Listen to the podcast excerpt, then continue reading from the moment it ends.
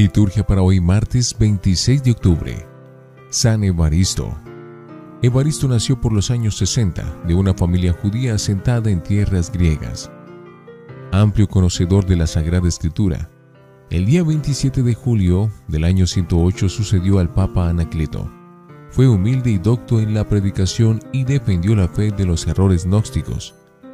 El martirio de Evaristo, aunque tradicional, no está probado históricamente. Se cree que murió siendo Trajano emperador hacia el año 117.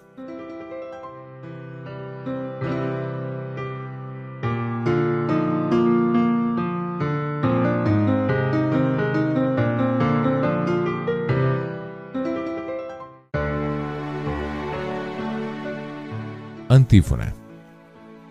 Honra a tu padre y a tu madre, porque es el primer mandamiento al que se añade una promesa. Te irá bien y vivirás largo tiempo en la tierra. Oremos.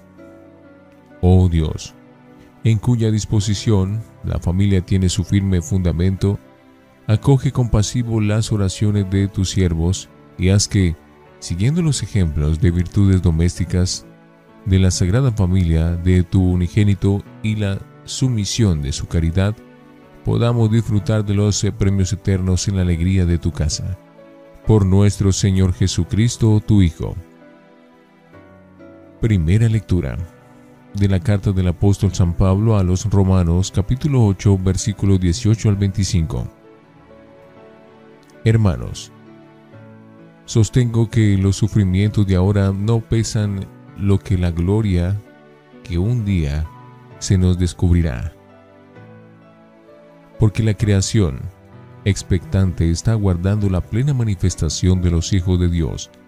Ella fue sometida a la frustración no por su voluntad, sino por uno que la sometió, pero fue con la esperanza de que la creación misma se viera liberada de la esclavitud, de la corrupción, para entrar en la libertad gloriosa de los hijos de Dios porque sabemos que hasta hoy la creación entera está gimiendo toda ella con dolores de parto. Y no solo eso, también nosotros, que poseemos las primicias del Espíritu, gemimos en nuestro interior, aguardando la hora de ser hijos de Dios, la redención de nuestro cuerpo, porque en esperanza fuimos salvados. Y una esperanza que se ve ya no es esperanza ¿Cómo seguirá esperando uno aquello que ve? Cuando esperamos lo que no vemos, aguardamos con perseverancia. Palabra de Dios. Te alabamos, Señor. Salmo 125. El Señor ha estado grande con nosotros. Cuando el Señor cambió la suerte de Sión, nos pareció soñar. La boca se nos llenaba de risas, la lengua de cantares. El Señor ha estado grande con nosotros. Hasta los gentiles decían, el Señor ha estado grande con ellos. El Señor ha estado grande con nosotros y estamos alegres. El Señor ha estado grande con nosotros. Que el Señor cambie nuestra suerte como los torrentes del Negev. Los que sembraban con lágrimas cosechan entre cantares. El Señor ha estado grande con nosotros. Al ir iba llorando llevando la semilla. Al volver, vuelve cantando, trayendo sus gavillas. El Señor ha estado grande con nosotros. Aleluya, aleluya, aleluya. Bendito seas, Padre, Señor de cielo y tierra, porque has revelado los secretos del reino y la gente sencilla. Aleluya, aleluya, aleluya. Del Santo Evangelio según San Lucas, capítulo 13, versículo 18 al 21. En aquel tiempo decía Jesús, ¿a qué se parece el reino de Dios? ¿A qué lo compararé? Se parece a un grano de mostaza que un hombre toma y siembra en su huerto. Crece, se hace un arbusto, y los pájaros anidan en sus ramas y añadió, ¿A qué compararé el reino de Dios? Se parece a la levadura de una mujer que toma y mete en tres medidas de harina hasta que todo fermenta. Palabra del Señor. Gloria a ti, Señor Jesús. Oremos. Te ofrecemos, Señor, este sacrificio de reconciliación y te pedimos humildemente que consolides a nuestras familias en tu paz y en tu gracia, por Jesucristo nuestro Señor. Antífona. ¿Es que puede una madre olvidar a su criatura? pues aunque ella se olvide, yo no te olvidaré, dice el Señor. Oremos. Padre clementísimo, que nos renuevas con esos sacramentos celestiales. Concédenos imitar fielmente los ejemplos de la Sagrada Familia de tu unigénito, para que, después de las pruebas de esta vida, podamos disfrutar de su compañía en la eternidad por Jesucristo nuestro Señor. Lección Divina Oremos.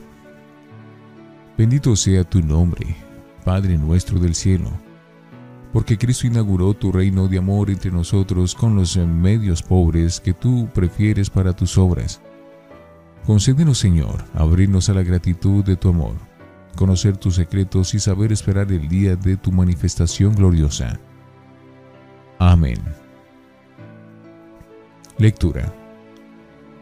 La creación expectante está aguardando la plena manifestación de los hijos de Dios. Romanos 8, 18, 25.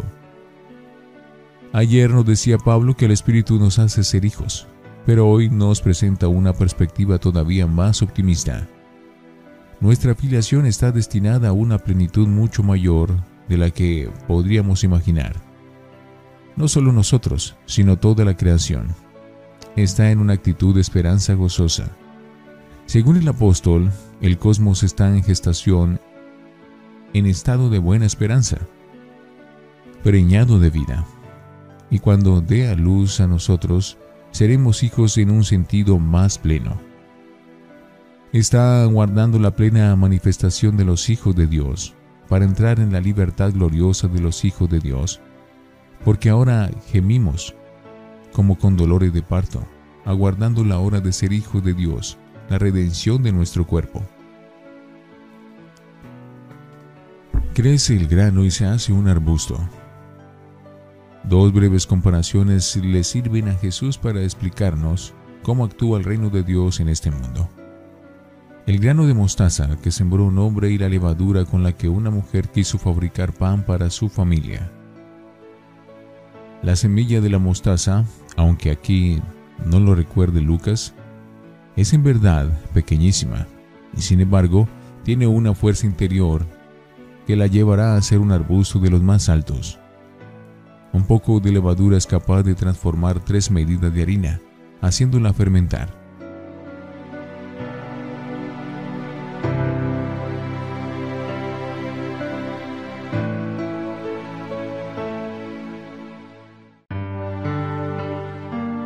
para meditar. La imagen de la iglesia, de la humanidad y hasta de toda la naturaleza cósmica preñadas, con dolores de parto, en espera de alumbrar un mundo nuevo, es una imagen poderosa y atrevida. Lo que tenemos ya es bueno y llena de sentido la existencia, pero fuimos salvados en esperanza. Todavía nos va a dar Dios una vida más gloriosa Resulta que solo tenemos las primicias del Espíritu y todavía no somos hijos en plenitud, ni estamos totalmente liberados de la esclavitud. Caminamos hacia esa libertad gloriosa de los hijos de Dios. Qué visión tan dinámica y comprometedora de la vida cristiana. Una visión de marcha y de camino, de crecimiento y maduración, de gestación de una nueva vida. ¿Qué importancia puede tener en esta perspectiva que haya algunos momentos de sufrimiento y de prueba. Como dice Pablo, considero que los trabajos de ahora no pesan lo que la gloria que en un día se nos descubrirá. Haremos bien en dejarnos contagiar por la alegría del salmo. La boca se nos llena de risas, la lengua de cantares. El Señor ha estado grande con nosotros y estamos alegres. Esto incluye también al mundo, a la naturaleza creada, llamada a verse un día liberada de la esclavitud, de la corrupción. Pablo nos presenta una unidad de destino entre la humanidad y el cosmos. No es mera yuxtaposición lo que nos une a este mundo, sino que estamos enraizados profundamente en él. También el mundo cósmico está destinado a la salvación, al igual que nosotros estamos llamados a salvarnos, no solo en nuestro espíritu, sino también en nuestra corporeidad. Al tiempo le rezamos los cristianos pidiendo que renueve la fase de la tierra. En la plegaria eucarística 4 del misal. Al mirar al pasado, damos gracias a Dios porque hiciste todas las cosas para colmarlas de tus bendiciones y alegrar su multitud con la claridad de tu gloria. Y al mirar al futuro, nos gozamos porque un día, junto con toda la creación, libre ya del pecado y de la muerte, te glorifiquemos por Cristo, Señor nuestro. Estos gemidos y dolores de parto de que habla Pablo van a tener, por la fuerza del Espíritu, un alumbramiento sorprendente y lleno de alegría. Pero la vuelta al paraíso inicial, pero con mayor plenitud. A nosotros nos suele gustar las eh, cosas espectaculares, solemnes y hacer posibles rápidas. No es ese el estilo de Dios. ¿Cuántas veces, tanto en el Antiguo como en el Nuevo Testamento y en la historia de la Iglesia, Dios se sirve de medios que humanamente parecen insignificantes, pero consigue frutos muy notables. La iglesia empezó en Israel, pueblo pequeño en el concierto político de su tiempo, animada por unos apóstoles que eran personas muy sencillas, en medio de persecuciones que parecía que iban a ahogar la iniciativa. Pero como el grano de mostaza y como la pequeña porción de levadura, la fe cristiana fue transformando a todo el mundo conocido y creció hasta ser un árbol en el que anidan generaciones y generaciones de creyentes. Así crecen las iniciativas de Dios. Esa es la fuerza expansiva que posee su palabra, como la que ha dado en el orden cósmico a la humilde semilla que se entierra y muere. Esas palabras de Jesús corrigen nuestras perspectivas nos enseñan a tener paciencia y a no precipitarnos, a recordar que Dios tiene predilección por los humildes y sencillos, y no por los que humanamente son aplaudidos por su eficacia. Su reino, su palabra, su evangelio, su gracia, actúa también hoy, humildemente, desde dentro, vivificando por el Espíritu Santo. No nos dejemos desalentar por las apariencias de fracaso o de lentitud. La iglesia sigue creciendo con la fuerza de Dios, en silencio. Un árbol seco que cae estrepitosamente hace mucho ruido y puede provocar un escándalo en la iglesia. Fijémonos más bien en tantos y tantos árboles que silenciosamente viven y están creciendo. Reflexionemos. ¿Somos conscientes de que el reino de Dios está presente en medio de nosotros y que crece de manera misteriosa, difundiéndose en la historia de cada hombre en la iglesia? Oremos. Nuestra vida es cual semilla, Señor Jesús, que necesita de la fecundidad del Espíritu Santo para crecer y dar fruto bueno y abundante que agraden a Dios.